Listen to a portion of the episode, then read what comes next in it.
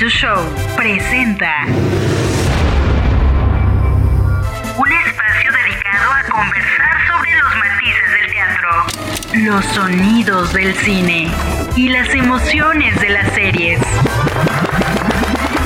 42 Show, lo mejor de la butaca a tus oídos.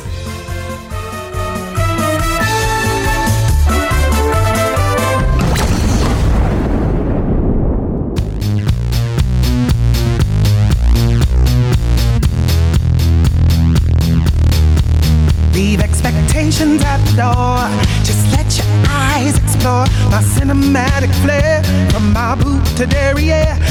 El día de hoy nos toca platicar acerca de los musicales con tema de inclusión. Antes de su llegada a Broadway, Kinky Boots se estrenó en el Bank of America Theater de Chicago en otoño de 2012, realizando una temporada limitada del 2 de octubre al 4 de noviembre de ese mismo año, estrenándose oficialmente el 17 de octubre. El libreto estuvo a cargo de Harvey Feinstein y en el apartado de la música se encargó Cindy Lauper. El musical está inspirado en una historia real basado en el film homónimo de 2005 escrito por Geoff Dane y Tim Firth, dirigido por Julian Jarrett. En Broadway se estrenó el 4 de abril de 2013 y consiguió 6 de los 13 premios Tony a los que fue nominado, incluyendo el de Mejor Musical, Mejor Score, Mejor Actor y Coreografías. El argumento está basado en un hecho real de Charlie Price, que es el hijo de un zapatero artesano, dueño de una fábrica que daba trabajo a muchas familias en un pueblo en Inglaterra. Su papá fallece y pues él quiere que continúe, o sea, con el negocio que ha dado mucho trabajo a muchas familias y que ha sido un negocio generacional, ¿no? Por otro lado, pues hay otro personaje que ha crecido en una familia de color, con un padre bastante rígido, que nunca entendió su afición por el baile, ni tampoco pues esta situación de que en realidad pues es transvesti. Es un musical alegre, es un musical vistoso, tiene un punto hasta de ternura, que sirve de humor por supuesto, contrarresta muchas cosas y sectores de la sociedad. Esta fábrica de zapatos ya casi eh, se hunde y bueno pues tiene que encontrar algo totalmente diferente para renovarse. Ahí es donde entran pues estos personajes, eh, Charlie y Simon, que hacen como una dupla fantástica en realidad para pues revitalizar este negocio. Resurgen las sombras de los padres de ambos, ¿no? Eh, transforman una comunidad entera a través del poder de la tolerancia. ¿Y por qué hablo de la tolerancia? Porque este musical eh, también pues hay algunos personajes que obviamente pues eh, esta situación de ver a un hombre eh, vestido de mujer pues o un hombre con unos zapatos o con una bolsa o con una peluca, bueno, o con maquillaje eh, en, en el elenco supuestamente o más bien en la obra hay diferentes personajes que esta situación pues no lo toleran, que no son ni empáticos ni respetuosos. Entonces sí habla mucho de la tolerancia. Kinky Boots es uno de los musicales que amé ver tanto en, en Nueva York, que me fascinó, que me dejó con ganas de más, porque te invita además a hacer una reflexión. Eh, Kinky Boots hace también eso, el trabajo de reflexión. Y eh, por otro lado, bueno, pues eh, los bailes, el- eh, los vestuarios, las luces, ¿no? Eh, es es un trabajo conjunto bastante bonito.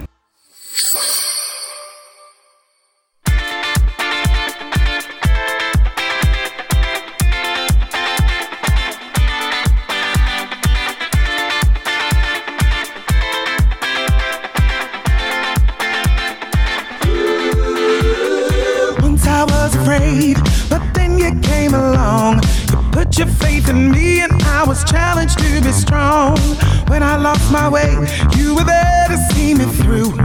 Now let Lola lend some love and do the same for you.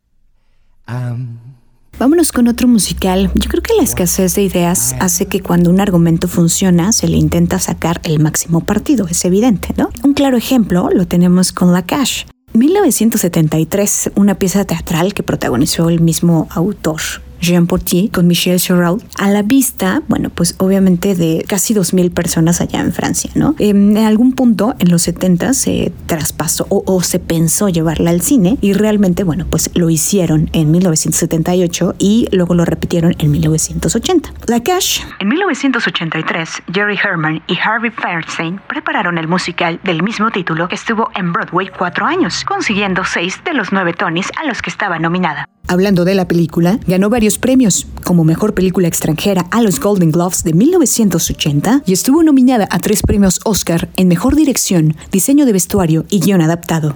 La Cash también es otro musical muy alegre, muy vistoso, con muchas pelucas también. Hay mucho humor, obviamente, y también hay muchas, hay muchos paradigmas y muchas situaciones en las que ponen también esta parte de tolerancia, de respeto y de ser quien eres, ¿no? Y no eh, ocultar quién eres, ni tampoco ocultar lo que te gusta. La Cash, yo creo que es uno de los himnos eh, para la comunidad LGBT en general. Yo creo que Sasa, bueno, pues Sasa es como el personaje principal, en el cual pues es un transvesti que es cabaretera, que además hace shows, canta y que es dueña de un club eh, en el cual pues mucha gente de todas las clases sociales va a ver a estas chicas y en el cual eh, Sasa, bueno, pues también está eh, casada tiene su pareja, obviamente es, un hombre y además de eso tienen un hijo, un hijo que obviamente pues ella lo adopta porque es hijo biológico de él. La novia del hijo es una familia totalmente tradicional. Que esos son temas en la mesa, que son temas que son reales. ¿Cuántas veces no hemos eh, visto? Pasan situaciones similares. O sea, en la vida real, que hay una familia muy conservadora que obviamente no permite eso en su casa ya lo que voy con el no permite, pues es el hecho de, de, tener una pareja gay, ¿no? Por ejemplo. La historia se desencadena justamente porque el hijo de Sasa quiere eh, casarse con esta chica de familia conservadora y bueno, la historia se desencadena de no le quiere presentar a su mamá real, o sea, a Sasa, que vea la familia. La historia es fuerte en ese sentido, aunque sí hay muchas cosas de risa y es un musical también. A la vista, te, te atrapa con canciones, pero también te atrapa la historia muchísimo. Y te sorprende la manera en que los personajes llevan pues a través de los eh, de las canciones. Es una cuidada puesta en escena y tiene melodías muy pegadizas también. Uno de los temas, I Am What I Am, que popularizó en algún punto Gloria Gaynor, que también fue un himno, o más bien también es un himno para la comunidad LGBT. And now, ladies and gentlemen, the moment you have long awaited. La Folles proudly presents the greatest star on the Riviera, the one, the only, Zaza. Bonsoir, bonsoir, good evening, one and all. Are you having fun? Well, give me a moment, I'm just getting started. Here at La Cage, we live life, how shall I put it, on an angle. Not to worry, you'll soon get your bearings. Take a deep breath, open your eyes. What do you see? It's rather gaudy but it's also rather grand. And while the waiter pads your check, you kiss your hand. The clever gigolos romance the wealthy matrons at La Cage Folles.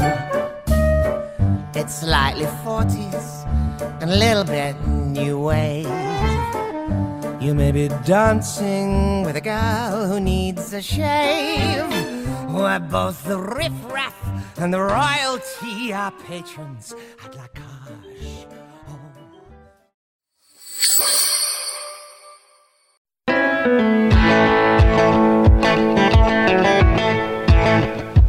It's astounding. Time is fleeting.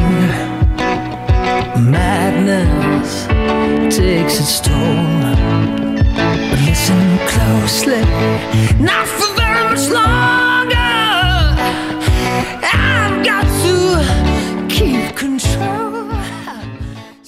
Pasemos a otro musical. Lo primero que debemos saber de la comedia musical de culto, The Rocky Horror Picture Show, en la cual hablamos un poco en un episodio anterior, fue dirigida en 1975. Es una adaptación del musical de Richard O'Brien, protagonizada por Tim Curry y Susan Sarandon. La libertad sexual, la transgresión que recorrió la década de los 70, pues reina esta película, ¿no? El maquillaje, la actitud, la extravagante estética de la película que ha influenciado a varios artistas y también shows de televisión que la llevan a rendir homenajes a esta obra adaptada en el cine, es que esta estética glam, este eh, rebosado kitsch, la música rock, lo gótico, el burlesque, son elementos que, que la hacen o que transforman en una película de culto. Pese a que la historia, hemos dicho que la historia pues no existe como tal, eh, no es una historia que, que impacte o que digas, ay, me, me fascinó, es un sci-fi al final. Y en 2016 hablábamos acerca de que eh, Fox hizo un remake para la televisión justamente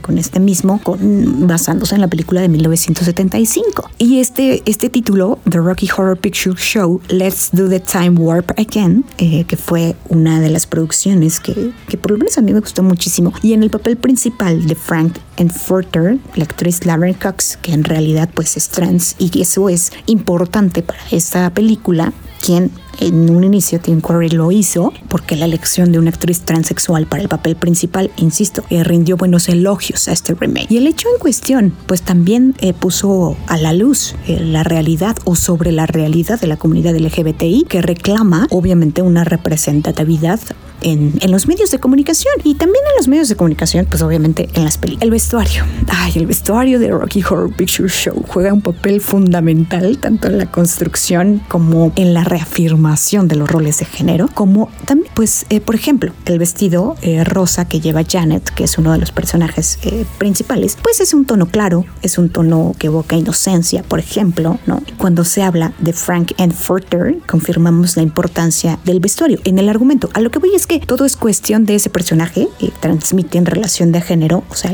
transmite en relación al género femenino está en su ropa, los complementos, el maquillaje, la voz, que también es algo importante, aunque la mantiene, o sea, él mantiene su voz de, de hombre, pero también su personalidad es vinculada a patrones de comportamiento que se entienden como del género masculino.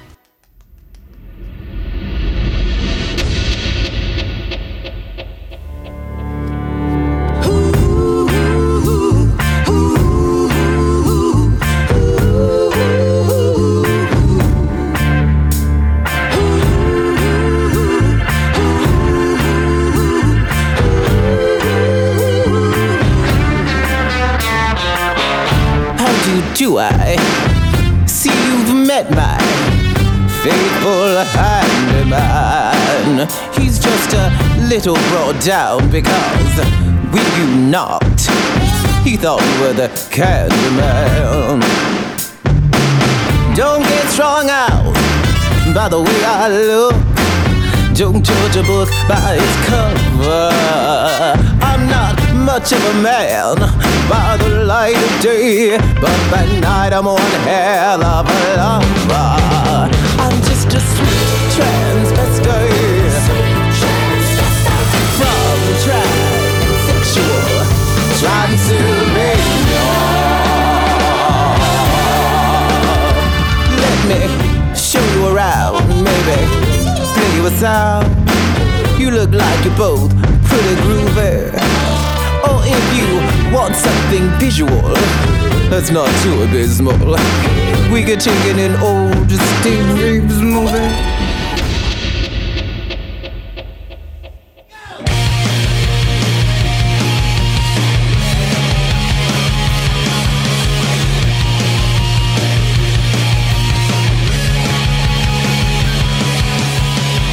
Trasladamos a Hedwig and the Angry Inch, un musical de rock acerca de una banda de rock and roll dirigida por una mujer transgénero procedente del este alemán, Hedwig Robinson. El guion está escrito por John Cameron Mitchell, mientras que la banda sonora y la música está dirigida por Steven Trust. La música está basada en el glam rock de los años 70. El musical se estrenó off-Broadway en el año de 1998 y ganó un Obie Award por el mejor musical off-Broadway. En el año 2000 tuvo una puesta en escena a manos del West End en Londres. Y en 2014, la obra obtuvo su primera representación en Broadway, comenzando en abril En el Velasco Theater. ganando un Tony Award por el mejor reestreno de un musical.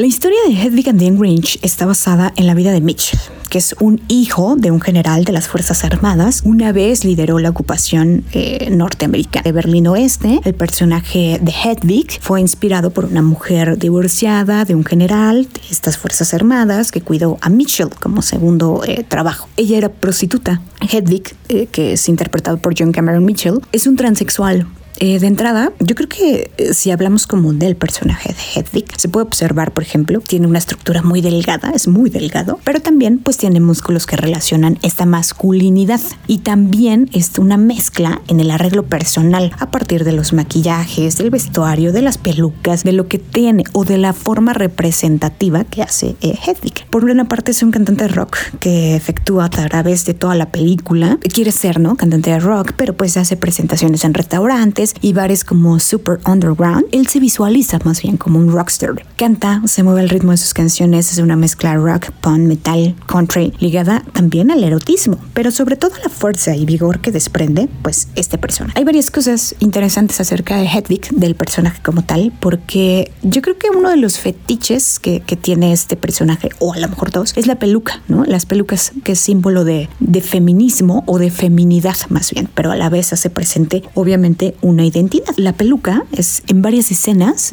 es utilizada para referirse justamente al presente de Hedwig, porque también en la cinta o en la obra pues eh, se narra eh, como niño. Hansel, que fue un niño abusado por su padre y entonces eh, después de su primer amor decide efectuar su operación, le permite casarse con otro hombre, algo fallido. Bueno, hay varias cosas acerca de este personaje como tal, Hedwig, que me parece muy interesante porque desarrolla varias acciones dramáticas entre pues sin sentido lógico y después coherente. Hay varios escenarios bastante interesantes y obviamente pues la melodía o las melodías lo completan o lo complementan.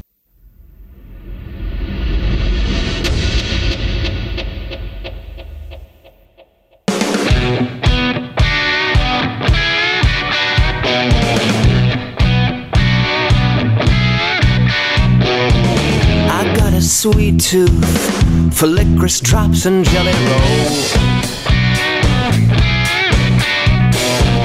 Hey, sugar daddy, Hansel needs some sugar in his bowl. I lay out fine china on the linen and polish up the chrome. If you got some sugar for me, sugar daddy, bring it home.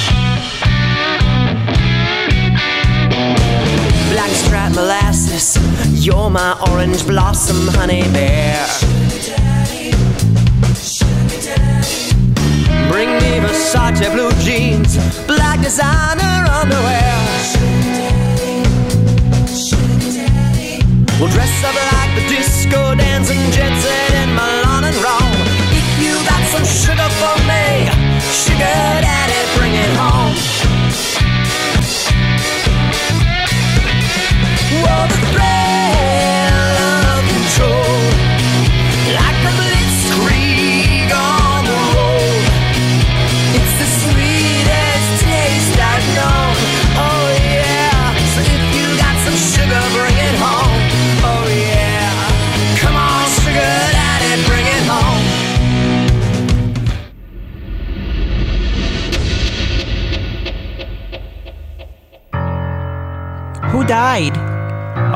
Our Akita. Evita. You make fun, yet I'm the one. Attempting to do some good. Or do you really want a neighborhood where people piss on your stoop every night? Bohemia, Bohemia's a fallacy in your head. This is Calcutta. Bohemia is dead. Nos vemos al último musical. Rent es un musical de rock con libreto, música y letras de Jonathan Larson, basado en la ópera La Bohème de Giacomo Puccini. Su trama central gira en torno a un grupo de jóvenes bohemios que luchan por salir adelante en el Alphabet City neoyorquino de principios de los 90. Bajo la constante amenaza del SIDA. Este espectáculo, por primera vez en 1994, se presentó en un taller teatral, en un workshop allá en Nueva York, donde después se estrenó en 1996. Lamentablemente, Jonathan Larson nunca llegó a conocer el éxito de esta obra porque el 25 de enero de ese año, justamente el mismo día en que comenzaban las representaciones, pues falleció Rent, dio el salto a Broadway, donde debutó el 29 de abril de 1996, donde permaneció en la cartelera durante 12 años, recibiendo diferentes premios, entre los que incluye el Tony al mejor musical. Este musical, que es un grupo de jóvenes que lucha por sobrevivir, en general por sobrevivir, ¿no? En un lugar o en un vecindario tan pobre de Nueva York, donde hay diferentes culturas, donde hay diferentes razas, donde se combinan muchas cosas y que también pues están bajo la sombra de muchas enfermedades, una de ellas el SIDA. La historia de está llena de altibajos, sin duda, en Broadway marcó un punto de inflexión en la historia del género al ser el primer musical en tratar sin tapujos, sin nada, al SIDA, a la enfermedad como tal del SIDA y a la homosexualidad. Fue un parteaguas definitivamente en la historia de Broadway y en la historia de los musicales también. En 2005 se realizó la adaptación cinematográfica de este musical, eh, protagonizada por la mayoría del reparto original de la producción en Broadway. La única o las únicas actrices, digamos que, que fueron nuevas, fue Rosario Dawson, que interpretó el personaje de Mimi, y Tracy Thoms como Joanne, porque, bueno, pues Daphne Rubin, quien interpretó a Mimi en Broadway, en ese momento estaba embarazada cuando se rodó la, la película, entonces pues ahí ya no pudo obviamente participar en, en el papel. Esta obra sin duda es generar también una conciencia, un respeto, una tolerancia, y también eh, genera muchas cosas, atraviesa el duelo, obviamente abraza la vida como tal,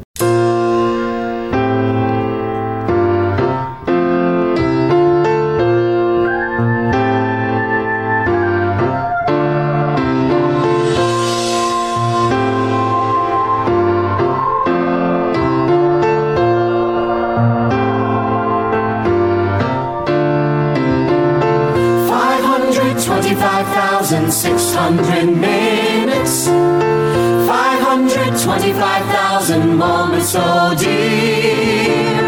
525,600 minutes. How do you measure, measure a year?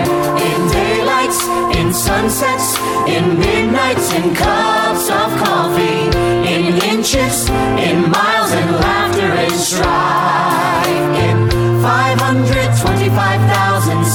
525,600 minutes, how do you measure a year in the life? How about love? Por supuesto que se quedaron muchos musicales por hablar. Mm, Uno de ellos es Fun Home, muchos musicales de la comunidad o que relatan la comunidad o personajes inclusivos de la comunidad LGBT. Insisto de Fun Home que le vamos a dedicar un episodio especial a uno de los musicales más fuertes que he visto. Mm, También pues por ahí podríamos regresar a Hairspray y de ahí nos podríamos pasar a Cabaret, a Avenida Q. Ah, bueno, si quisimos hablar el día de hoy de estos que también generan mucha, yo creo que mucha conciencia y tolerancia, respeto que, que te llevas, que además de divertirte y que te impacta su escenografía, vestuarios, peluca, bailes y más, también te llevas un mensaje muy interesante que es la tolerancia y el respeto a todos los seres humanos. Gracias por escuchar el episodio del día de hoy. Ya saben que tengo un Twitter, me encuentran como Valtorices y los esperamos en el siguiente episodio.